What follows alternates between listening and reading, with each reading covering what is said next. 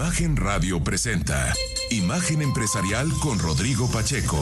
Inteligencia de negocios. Pues hoy es un día importante porque el INEGI va a actualizar la base eh, sobre la que se compara el, pues toda la economía. Eh, hasta ahora era 2013, ahora se actualiza 2018. No tendría que tener mayor consecuencia. Está esperando el dato del PIB, que normalmente en punto de las 6 de la mañana se publica. No sé si por el cambio de base están, pues no lo están poniendo, pero no lo veo. Y además desapareció, digamos, del calendario que tienen. Pero bueno, pues ya lo, lo estaremos, eh, lo estaré informando. Simplemente decirle que es pues importante, digamos, porque el INEGI sin duda es la institución, una de las más importantes, con autonomía, que eso es relevante en el contexto de que a veces algunas personas dicen, pues yo no necesariamente estoy de acuerdo con los datos, eh, pero pues no es de estar de acuerdo, ¿no? Y tiene obviamente todo el rigor y sobre todo de acuerdo a estándares internacionales y órganos de gobierno internos que permiten saber que sigue siendo evidentemente un referente cuando hablamos de inflación, cuando hablamos de la encuesta ingreso-gasto de los hogares en México, cuando hablamos, por supuesto, del Producto Interno Bruto. Pero le digo, pues no, no dieron mayor explicación. Estaba viendo la página antes de que empezara a las seis, dándole actualizar, actualizar, y de repente ya no está en el calendario, ¿no? El PIB. Entonces, bueno, pues de repente hacen algunos cambios, pero la verdad es que es una institución eh, de primera. De hecho, hoy convocaron a pues a los analistas, a la prensa, en punto de las 10, justamente para explicar este cambio de base. Así que lo estaremos siguiendo y mientras tanto espero que aparezca el PIB y ya se lo estaré contando el definitivo porque ya teníamos la estimación del PIB, que es bastante, es un número 3.6%, un número superior a la expectativa que se tenía, pero bueno, eso es lo que se está esperando el día de hoy. En otros temas, le cuento que ayer, eh, bueno, sí felicitaba y sobre todo pues mucho ánimo para los estudiantes que ya se integraron a las clases, 25 millones de ellos. En eh, medio de la polémica que se vive en nuestro país por la entrega de los libros de textos gratuitos de educación básica, el colectivo por la educación conformado por la Coparmex y organizaciones de padres de familia y también de la sociedad civil informaron que pondrán a disposición de estudiantes y maestros material educativo complementario para que se tenga educación de calidad y se revierte el rezago educativo. Esto fue lo que dijo José Medina Mora. Y por eso el compromiso que asumimos en Coparmex es que a través de nuestros centros empresariales, delegaciones y representaciones que tenemos en 105 ciudades de la República, en coordinación con la sociedad civil, nos comprometemos a aportar en la elaboración de materiales educativos complementarios para que cumpla los estándares internacionales y a facilitar esta información a los maestros y padres de familia. En tanto, también dijo el presidente de la Coparmex que hubo un claro incumplimiento del Estado de Derecho y la falta de legalidad a la hora de elaborar el nuevo modelo educativo que está plasmado en los libros de texto gratuitos, que como todos hemos visto han tenido fallas significativas, por decirlo menos. Desde mayo pasado, advertimos en Coparmex la pertinencia de reponer en su totalidad el proceso de elaboración y distribución de los libros de texto gratuito para garantizar así el interés superior de la niñez y el cumplimiento de lo establecido en la Ley General de Educación. Si queremos ser un país de Estado de Derecho, todos debemos respetar las leyes y en este sentido no se respetó la ley que indica cuál es el debido proceso para hacer los cambios tanto en los programas de estudio como en los libros de texto, en donde es importante la participación de los maestros, de los padres de familia y de los expertos para que ellos sean los que decidan cuáles son los cambios pertinentes. Así que bueno, pues la verdad es que gran esfuerzo de la Coparmex, más allá de, bueno, pues eh, tratar de corregir los desaciertos, etcétera, un asunto no sencillo.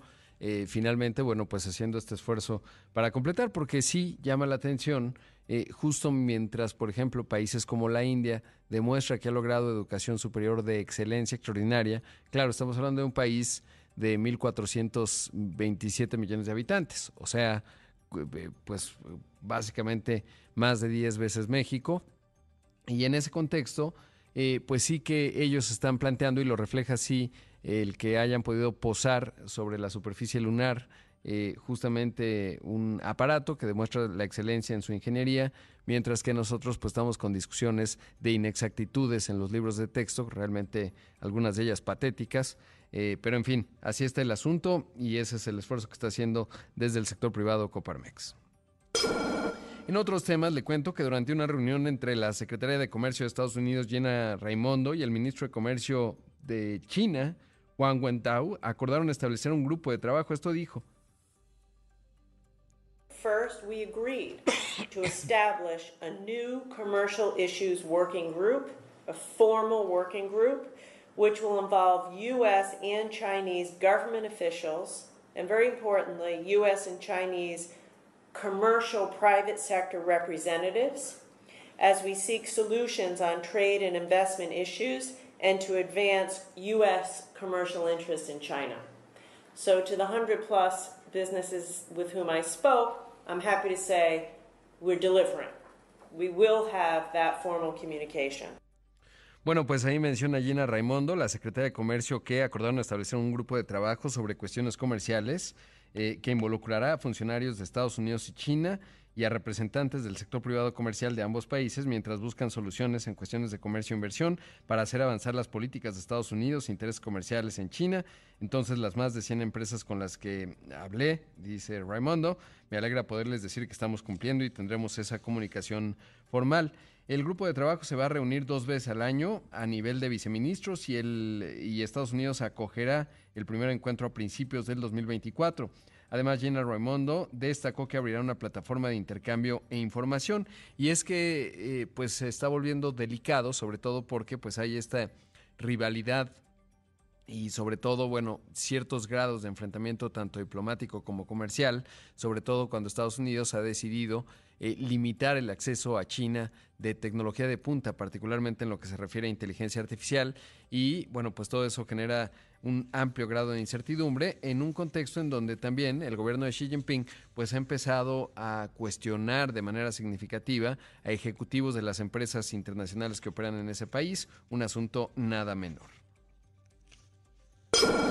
Por otro lado, le cuento que OpenAI dio a conocer ayer que lanzó el ChatGPT Enterprise eh, eh, su nueva herramienta basada en inteligencia artificial y la cual está disponible para ofrecer mayor seguridad y privacidad a nivel empresarial. Eh, es interesante porque con esto pues le compite a Microsoft con Azure que ha integrado justamente el chat GPT 4 Claro, va a ser interesante porque finalmente el ecosistema de clientes y el volumen de clientes y soporte que tiene Microsoft eh, pues es mucho mayor, eh, mientras que OpenAI pues tendrá que desarrollarlo, ¿no? Y no necesariamente las empresas en su adaptación pues lo van a solventar, pero es interesante la velocidad con la que está avanzando OpenAI. ¿Y por qué le digo Microsoft? Sobre todo porque tiene una inversión significativa, más o menos en el histórico ha invertido 13 mil millones de dólares en OpenAI y es interesante porque esto pues cierra las críticas o voces como la de Elon Musk que decía, no, lo que pasa es que OpenAI ya es de Microsoft. Pues no, ¿no? Le está compitiendo y de manera significativa, e interesante. Obviamente hay otros jugadores como eh, Google, que tiene BART, su modelo de inteligencia artificial, que también lo está integrando a toda su paquetería de productos. En fin, ese es el tema. Vamos a hacer un corte, esto es Imagen Empresarial, regresamos en un momento con más. Son las 6 de la mañana con 17 minutos, esto es Imagen Empresarial y me da mucho gusto saludar esta mañana a un buen amigo, Larry Rubin, presidente de The American Society of Mexico, que van a tener un evento bien interesante, la segunda convención binacional. Querido Larry, ¿cómo estás? Buenos días. Buenos días, Rodrigo, muchas gracias. Con gusto de saludarte, Larry, y cuéntame de esta convención. Eh, bueno, veo el programa, la verdad es que está muy completo, obviamente va a estar el embajador. Eh, distintos funcionarios y varias empresas que son clave en esta relación binacional México-Estados Unidos. Es muy cierto, y, esa es la idea detrás de la segunda convención binacional este próximo martes 5 de septiembre, Rodrigo, porque lo que buscamos es traer a los líderes más importantes de los negocios entre México y Estados Unidos, pero también a las autoridades, ¿no? Y por eso estamos invitando, por ejemplo, a la secretaria de Gobernación, eh, Luisa María Alcalde, al secretario del Trabajo Marat Bolaños, al secretario de Agricultura eh, Víctor Villalobos, pero también traer a los gobernadores estatales como Mauricio Juri de Querétaro, Américo Villarreal de, Tamaulipas, también eh, David Sinue de, de, Guanajuato, junto con los empresarios más pues más involucrados en esta relación bilateral. Nuestro presidente de, esta convención es, Santiago Fernández Vidal, que tú conoces, el presidente de American Express México, y la realidad es que estamos buscando estrechar más los lazos empresariales, invitando a empresarios mexicanos junto con empresarios estadounidenses a hacer más negocios dentro del paraguas del nearshoring. Y qué interesante lo de Santiago, porque finalmente Amex es una empresa que llegó a México en el siglo XIX, pleno siglo XIX, a Acapulco, y fue el primer mercado internacional de esta gran empresa que hoy es American Express. Entonces, bueno, pues refleja mucho que la historia de México y Estados Unidos no es algo reciente ni tiene que ver necesariamente con el nearshoring, sino que data pues desde el nacimiento de ambos países evidentemente pero sobre todo también pues que es una relación compleja, profunda, pero altamente beneficiosa, por yo sé que ese es el tono también, entendiendo las nuevas oportunidades. ¿Cómo se ve el panorama, Larry? Eh, y te quería preguntar, cuando pensaba desde ayer en la entrevista, pues tú eres un gran conocedor del panorama político de los Estados Unidos y veía los debates, obviamente, del campo republicano, eh, que Donald Trump no asistió, etcétera. Veo de repente en la parte política pues posturas de endurecimiento. Hay quien califica el hecho de que México está convirtiendo en una suerte de piñata en, la, en lo que se refiere a migración y etcétera, y eso genera cierta fricción. Pero bueno, ambos, y lo hemos ido platicando a lo largo de los años, hemos visto ruido político, etcétera, y finalmente la relación ahí está, y diría yo, hasta prosperando, porque en la reconfiguración global, eh, pues es evidente que eh, nos beneficiamos ambos países eh, en tener cercanía, en completarnos etcétera. Pero, pero ¿cómo ves? Y en el caso de México, bueno, pues ahí viene obviamente también el 2024, estamos en discusiones políticas también, a ver quién define, quién encabeza, etcétera. Eh, ¿Cuál es tu óptica en función de estos dos momentos de mucho ruido electoral? Definitivamente, Rodrigo, yo creo que estos próximos meses habrá un endurecimiento, como tú lo comentas, de ambos lados, ¿no? Elecciones en México, elecciones en Estados Unidos. Eh, por eso para nosotros es importante que el foco se mantenga en el crecimiento de la relación comercial y el fortalecimiento de la relación bilateral, ¿no? Y, precisamente eh, buscar estas oportunidades son tan importantes y, esa es la, tesitura que queremos eh, mantener en esta convención binacional que esperamos aproximadamente mil personas, eh, particularmente pues en un, en un eh, campo en donde pues sí, por las elecciones entre México y Estados Unidos, que los dos tienen estas elecciones presidenciales y que la agenda siempre ha sido muy compleja de, de ambas naciones, eh, pues creo que, vamos a ver esto en el, en el segmento político, ¿no? Y, pues eh, buscamos como eh, la IP de Estados Unidos en México, la iniciativa privada de Estados Unidos en México, pues también transmitir un, un panorama más certero, ¿no? Invitamos al director del, del BID, del Banco Interamericano de Desarrollo, junto con el líder economista de Standard Poor's de S&P porque creo que también el foco de, económico ¿no? Y, las oportunidades que se pueden dar entre México y Estados Unidos son, son vitales. Y por cierto, nos acompañará en la, en la segunda convención binacional también la, la número dos de todo Pfizer a nivel mundial, eh, no nada más estará Connie Lozada, la, presidenta de Pfizer México, sino también la número dos a nivel mundial, que tiene una historia de crecimiento maravilloso. Ella es de Nayarit originalmente y llegó a Estados Unidos eh, pues eh, de una forma muy compleja, muy difícil, cruzando la, la, frontera. Y bueno, son ejemplos que estamos viendo que siempre ha habido entre México y Estados Unidos. Y como dices, florecerá esta, esta relación a pesar inclusive de, los, de las turbulencias políticas. Claro, obviamente allí estará Raquel Buenrostro, la secretaria de Economía, ¿no? que es la que lleva el pulso, digamos, de la parte del TEMEC, ahora que estamos con el asunto de los paneles, tanto el laboral como el que se refiere al decreto en materia de justamente eh, de maíz y de glifosato, etcétera. Así que pues va a ser un gran foro, estimado Larry. Eh, oye, y no puedo dejar de preguntarte, ¿cómo me, sí me llamó la atención? Pues este asunto en términos de todo el proceso jurídico que lleva Donald Trump y que sí parecería pues que interfieren los tiempos políticos con los tiempos, eh, más bien los tiempos jurídicos con los tiempos electorales y no estoy seguro, sí me parece inédito en la historia de Estados Unidos. y saber tu visión, cómo se ve, porque pues sí, se llama la atención en qué momento se detona todo el proceso en contra de Donald Trump, que hoy por hoy pues parece ser el favorito para encabezar la, del campo republicano eh, la presidencia y pues lo sabes bien, lo hemos platicado en varias ocasiones, eh, soy poco mm, proclive a Donald Trump, me parece que es un liderazgo complicado, tóxico, etcétera, pero finalmente sí no dejo de ver que de repente parecería que hay una interferencia política en el proceso electoral de un partido, ¿no? ¿Cómo lo ves? Pues mira, yo, creo que eh, son tiempos bien complicados, ¿no? Y, bueno, para el, candidato o el precandidato Donald Trump, lleva, es el puntero del Partido Republicano, entonces veremos, pueden pasar muchas cosas de aquí a, a, que se elija el candidato oficial, pero hoy la realidad es que él va eh, superando a todos. En un espacio donde hay 11 candidatos o precandidatos presidenciales. Y viste ese debate, pues eh, el único que faltó evidentemente fue eh, Donald Trump, pues, él no, no tenía ningún, eh, más bien sería un costo ir al, debate, ¿no? Entonces él hizo su, propio, su propia entrevista durante el debate, pues son, eh, es lo interesante de Donald Trump, ¿no? Es un político empresario que se ha podido levantar por sí solo y que se mantiene por sí solo a pesar de todas las circunstancias que se le, se le arrojan en su contra. Claro.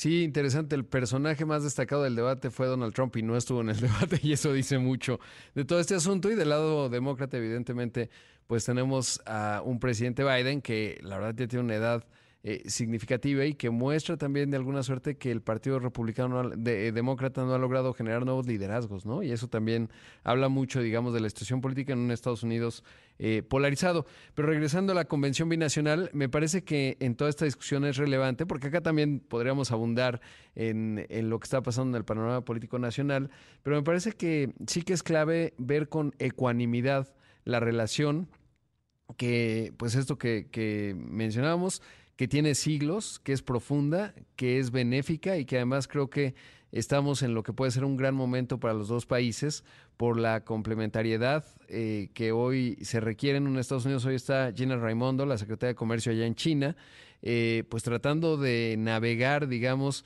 este momento también de complejidad, alejamiento, pero cercanía, etcétera, interdependencia China-Estados Unidos. Y ahí México, bueno, pues tiene un papel bien importante que jugar. Y creo que lo ha jugado, ¿no? O sea, con todo y todo. Eh, pues ahí están todas las oportunidades del nearshoring, pero creo que va a ser bien interesante este foro, Larry, te felicito por ello como siempre, te mando un gran abrazo y ahí estamos muy pendientes pues de los temas de American Society y bueno, siempre de tus opiniones y análisis. Muchas gracias, Larry. Al contrario, Rodrigo, muchísimas gracias y, esperamos verte por allá el, próximo martes. El martes por allá nos vemos. Abrazo, Larry. Gracias, un abrazo. Ahí escuchamos y vimos a Larry Rubin, presidente de The American Society of Mexico, en esta segunda convención de la American Society, convención binacional, súper interesante, va a estar con personajes claves. Vamos a hacer un corte, esto es Imagen Empresarial, regresamos en un momento con más. A las 6 de la mañana con 31 minutos, esto es Imagen Empresarial. Eh, y esta mañana está con nosotros Alexandro Arias, el socio líder de la industria de ciencias de la vida y cuidado de la salud en Deloitte Spanish Latin America, justamente para hablar de las propuestas para mejorar el sistema de salud. Y aporto un dato inicial para comenzar eh, pues la reflexión, y es justamente que en los datos que da a conocer eh, Coneval, que se encarga de evaluar la política social y mide la pobreza, eh, uno de los aspectos en donde hubo un fuerte retroceso en materia de em, indicadores de pobreza por carencia social, pues fue justamente en lo que se refiere a servicios de salud. Pasamos de 20 millones en, en 2018 que no tenían acceso a servicios de salud a 50 millones 400 mil mexicanos. Si lo vemos en términos de indicadores, porque obviamente hay una evolución demográfica, pasamos de 16% en 2018 a 39% en 2022. Y bueno, pues con esos datos sí que hay mucho que mejorar, Alexandro, en materia de salud. ¿Cómo estás? Buenos días. Hola, buenos días, Rodrigo. Sí, sin duda. Eh, y, ¿Por dónde empezarías? ¿Cuáles serían las primeras reflexiones para ir viendo eh, pues el volver a recuperar, eh, digamos, uno pensaría que de 2018 acá lo que tendría que haber es una mejora, pero ahora lo que tenemos que hacer es cómo regresamos, ¿no? Por lo menos a donde estábamos y luego poder avanzar aún más. Yo creo que el primer tema es que tenemos que volver a, y suena ya trillado, pero tenemos que volver a poner al paciente en el centro de la atención y de la política pública en salud. Para nosotros es súper importante que eso quede claro. ¿Por qué? Porque de esa manera tú vas a pensar en darle más acceso, tú vas a pensar en modelos de información que puedan soportar todas las decisiones que estamos tomando desde el punto de vista de infraestructura, de recursos, etcétera. Con eso también nosotros vamos a tener claro que, eh, en qué debemos de invertir. También vamos a crear un sistema eh, sólido que nos permita obtener información rápidamente acerca de qué es lo que tenemos que hacer. Empezaremos a hacer, regresar a esas, eh, a esas campañas que estaban ligadas alrededor de la vacunación, a esas campañas que estaban ligadas alrededor de este, de que la gente estuviera más consciente de su salud física. Hoy tenemos el tema también que se habla dentro de los estudios que se hacen recientemente acerca de la salud mental, que es otro de los temas que es muy importante retomar.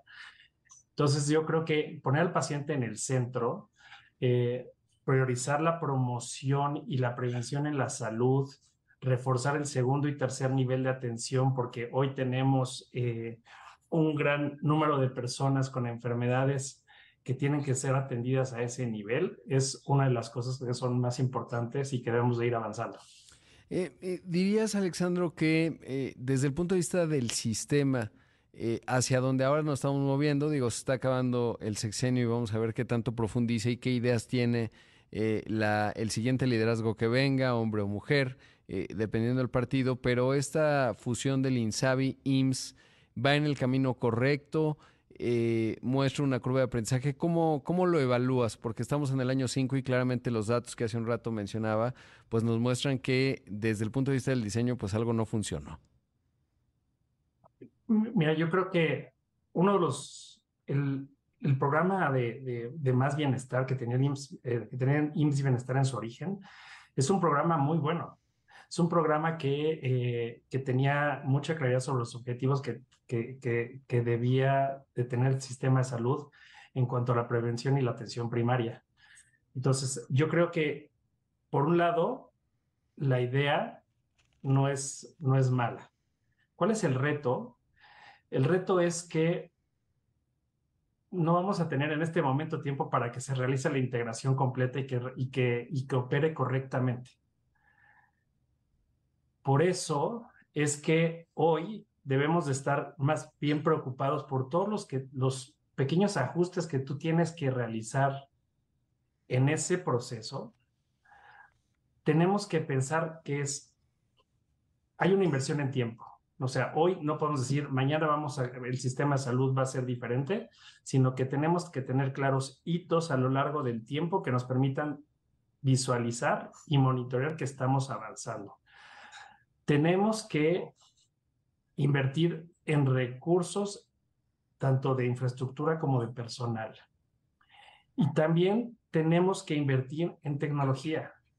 Es, es muy importante que, que bajo este sistema se pueda uno mover de sistema, ¿no? Si uno está en el IMSS, deja de trabajar, que pueda ser de manera transparente para el usuario cambiarse al IMSS Bienestar o si entra una dependencia de gobierno, cambiarse al ISTE o si se pasa este, a un sistema privado, ir a su doctor y, y contar con la portabilidad de sus datos y además con la interoperabilidad. Yo creo que tenemos que tener claro que va a ser un proceso largo, tenemos que tener un proceso, un, algo claro que vamos a tener que estar invirtiendo y tenemos que tener claro en que eh, estamos en un sistema en donde tenemos que darle acceso sin distinciones ni discriminación a todas las personas. Tenemos que ser mucho más equitativos. Claro. Y para eso necesitamos trabajar conjuntamente el sector público, el sector privado, eh, con hitos claros. Sí, no, y sobre todo que pienso, eh, porque evidentemente el ideal es que todos pudiéramos tener una un acceso al sistema de salud de primer orden, eh, etcétera. Pero eso, bueno, no desafortunadamente, pues la realidad del mundo es que cuesta mucho dinero. Y entonces viene desde el fondeo, digamos, desde cómo se formula el presupuesto, desde cómo se despliegue el sistema. Porque en, en, el objetivo estamos claros, ¿no? Digamos, para retomar metáforas, todos querríamos tener un sistema como el de Dinamarca para hacer la metáfora completa. Pero, eh, pues finalmente eso requiere ejecución, pero sobre todo un montón de recursos.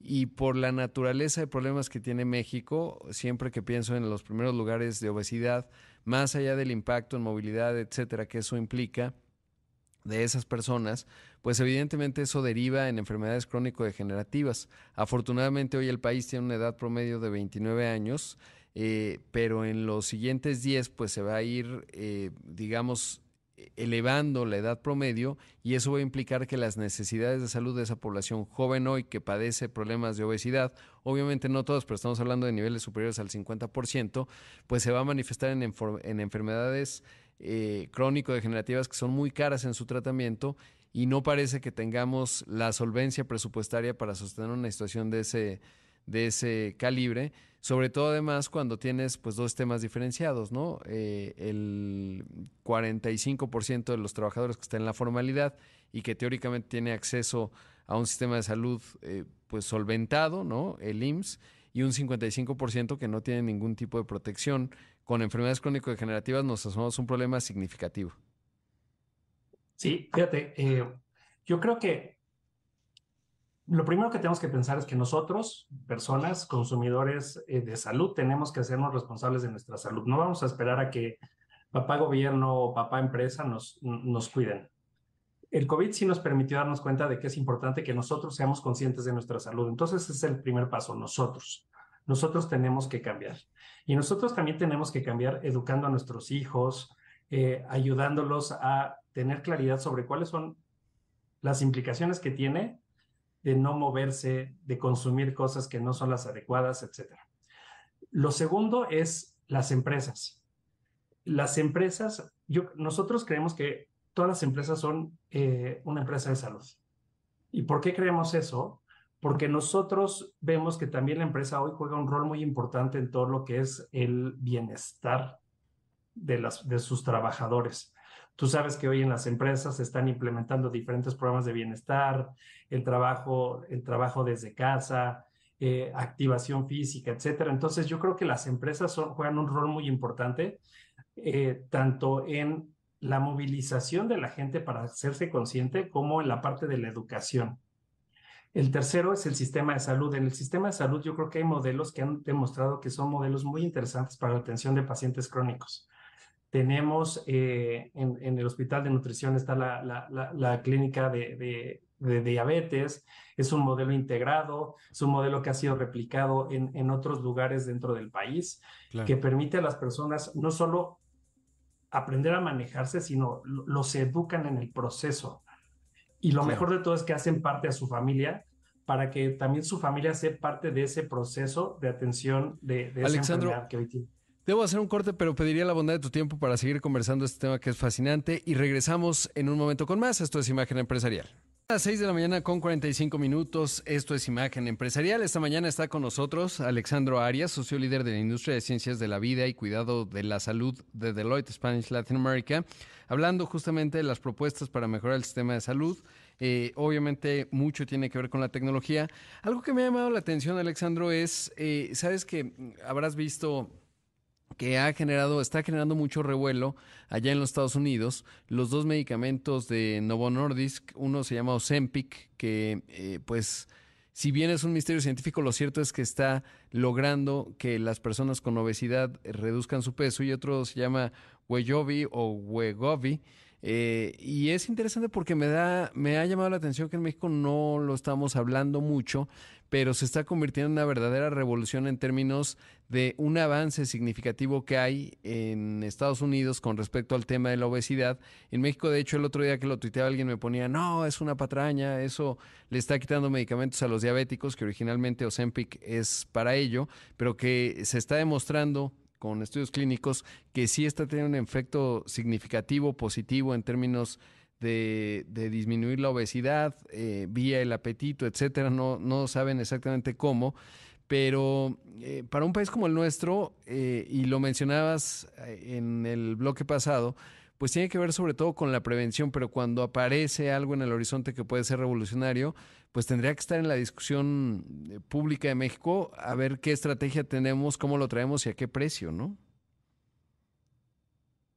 Eh, otra de las propuestas que, que, que, se quiere, que queremos poner en la mesa es justamente que tenemos que realizar más investigación y análisis de tecnologías innovadoras en salud. Eh, yo creo que el tener, acelerar los procesos para la autorización de protocolos clínicos nos va a permitir, por un lado, obtener información mexicana, ¿no? Que eso, que eso yo creo que es clave. O sea, es posiblemente, como tú dices, el medicamento funciona en Estados Unidos, pero hay que ver cuál es la reacción del, del, mexicano y para eso necesitamos un protocolo que nos permita tener y hacernos de más información.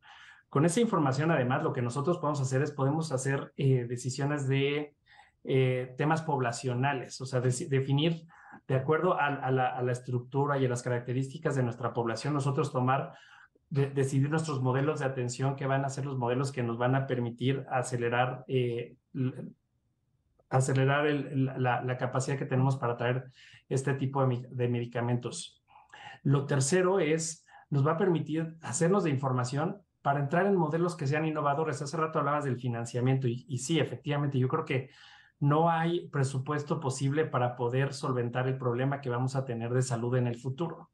Entonces, lo que tenemos que hacer, obviamente, es prevención, pero desde el punto de vista presupuestal, tenemos que pensar en modelos que sean innovadores de atención. Eh, ejemplos de pagos por resultados. Tenemos que tener modelos que estén eh, basados en cuál es el resultado clínico que se tiene y cuál es el cambio que se tiene y con base en ello realizar el pago de los servicios o de la tecnología que estamos utilizando. Eh, sabemos que además la investigación clínica nos, nos genera una derrama económica importante. Entonces nosotros deberíamos de ser también eh, capaces desde el punto de vista eh, de economía a traer esas inversiones para hacer estudios clínicos. Entonces yo creo que sí, tenemos que acelerar este proceso de adopción de nuevas tecnologías, pero basado en investigación clínica y en protocolos que sean más ágiles para nuestra población. Claro, y, pues sí, ¿no? De repente, por ejemplo, ahí también tiene que ver con los órganos regulatorios, pienso en COFEPRIS, en algún momento teníamos equivalencias ante la Organización Panamericana de la Salud y eso permitía que los medicamentos en México eh, tenían ya eh, de saque, digamos, por los protocolos eh, clínicos que estaban acreditados, pues posibilidad de proyectarse a otros mercados de América Latina de manera automática y de repente eso pues dejó de ser una discusión y eso permitía que viniese una inversión significativa en el sector farmacéutico y eso pues de repente dejó de ser un foco y un objetivo, no por el bien de las empresas, sino porque eso reflejaba un buen sistema de protocolos eh, de investigación, de agilidad en los mismos y por lo tanto de que eso permitía que eh, las investigaciones llegaran al mercado rápidamente en México y dejáramos de tener ese paradigma en donde eh, un stent para, para el corazón pues muchos los que tenía, tenían dinero pues iban a operar a Houston, no tanto porque sean mejores médicos, sino porque tenían acceso a los dispositivos de última generación, mientras que en México el tema de la aprobación pues te daba acceso al que tenía dos o tres años de, de antigüedad y es como si hoy tienes acceso al iPhone 12, ¿no? Pues no quieres tener el último, sobre todo cuando estás hablando de tu corazón. Y creo que eso eh, pues tiene que ver con el diseño de la política pública en términos de eh, pues las instituciones sí la prevención, qué se hace desde ahí, qué se hace a nivel individual, como también lo planteabas eh, eh, anteriormente, sobre todo porque obviamente también hay una responsabilidad individual, ¿no? Y de repente, cuando hemos visto discusiones, por ejemplo, los sellos de exceso de calorías y tal, parecería que se coloca mucho énfasis en el papel que tienen las empresas en términos de sus productos, pero al final la decisión la toma el consumidor en lo individual, ¿no? Y ahí tiene que haber educación de nutrición, etcétera. Eh, de entender cuál es la dimensión de nuestra salud y cómo cuidarla mejor. Claro, y fíjate, dos puntos eh, para elaborar más en la parte de investigación clínica. Nosotros no tenemos eh, una, una ley o una política enfocada también en medical devices. Entonces yo creo, somos el país, solo tres países en Latinoamérica no tienen una política de medical devices y es algo que tenemos que impulsar. ¿no? Porque también, o sea, nosotros estamos pensando en medicamentos, pero también hoy sí que necesitamos un stent, también tenemos que tener una política clara de cuál va a ser, cuáles son los usos, cuáles son las normas, qué, qué es lo que debemos de tener y considerar dentro de medical devices para su uso. Respecto a las personas y la educación, yo creo que también tenemos un reto que es bien importante, que es cómo comunicarlo. Eh, hablabas de los sellos, ¿no? Y los sellos dicen, bueno, es que veo muchos sellos y entonces es súper peligroso. Pero yo creo que va, más allá de eso. Va, de, de, desde el proceso en el cómo te, cómo te vas a alimentar. El otro estaba leyendo un libro que, que, alguien me recomendó acerca de la glucose goddess, que es, ha sido como un éxito rotundo. Este, empezó en Instagram y ya tiene muchos libros y demás, y te das cuenta cómo la, la, la, forma en la que ella trata de comunicar es a través de decir, oye, solo cambia tu orden, no cambies las calorías, piensa en, en el orden en el, que, en el que tú comes, etcétera. Y, y, lo hace de una forma muy sencilla. Yo creo que parte de su éxito está en que lo está haciendo de una forma tan sencilla y tan clara que, que la gente está tomando acción. Eh, detrás de esa acción, lo que te das cuenta no, no, no, es que haya rocket science, simplemente es que la gente está más enfocada en su alimentación, está más preocupada en moverse y, y, no tanto está midiendo calorías, no tanto está viendo si tiene 50 sellos o no. Es un tema de claridad en la comunicación y en la educación. Exactamente, y en el entendimiento, por ejemplo, en este caso de la nutrición, que es pues una de las piedras angulares clave en la salud, en los agregados y en el efecto compuesto, digamos, de la misma, ¿no?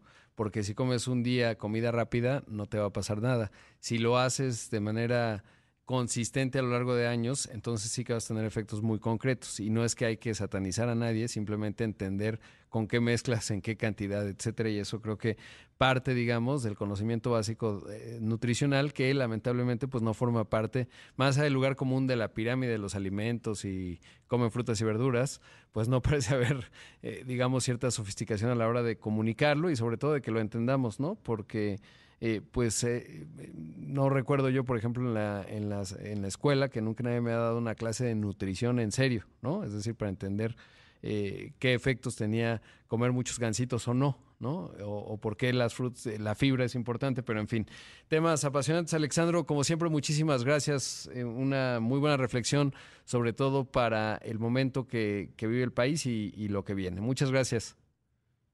Sí, muchas gracias a ti, Rodrigo. Yo creo que lo que es importante es eh, generar ideas concretas, directas, que puedan ser asumidas por los candidatos, que lo registren dentro de sus plataformas para nosotros como ciudadanos tener la capacidad de exigir que esto se cumpla. Sin duda es clave. Alexandro Arias, socio líder de la industria de ciencias de la vida y cuidado de la salud en Deloitte Spanish Latin America, muchísimas gracias eh, por esta entrevista. Gracias a ti, hasta luego. Hasta luego.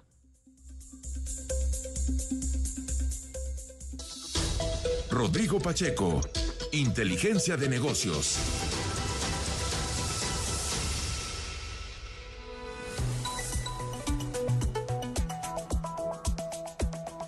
Mire, pues no, no apareció el PIB, seguramente lo conoceremos a las 10, ya bajé ahí algunos Excel, pero no está sencillo decirle el dato exactamente de qué, cómo creció y queda la cifra definitiva con la base 2018 de parte del INEGI, lo único es que pues ya no apareció en la página como lo tenían calendarizado, aunque sí aparece en la de prensa. Pero bueno, le cuento rápidamente que la Cámara Nacional de Aerotransportes, la Canaero, que agrupa las aerolíneas, advirtió su preocupación ante la posibilidad de que el Aeropuerto Internacional de la Ciudad de México reduzca el volumen de operaciones por hora eh, actualmente este, o la capacidad de 61 en algún momento se disminuyó a 52 y advierte Canero que de darse de manera unilateral y sin estar planeado, pues lo que va a ocasionar es un, una cancelación masiva de vuelos. Advierten que eso puede entorpecer todavía la recuperación de la categoría 1 y eso es un asunto clave.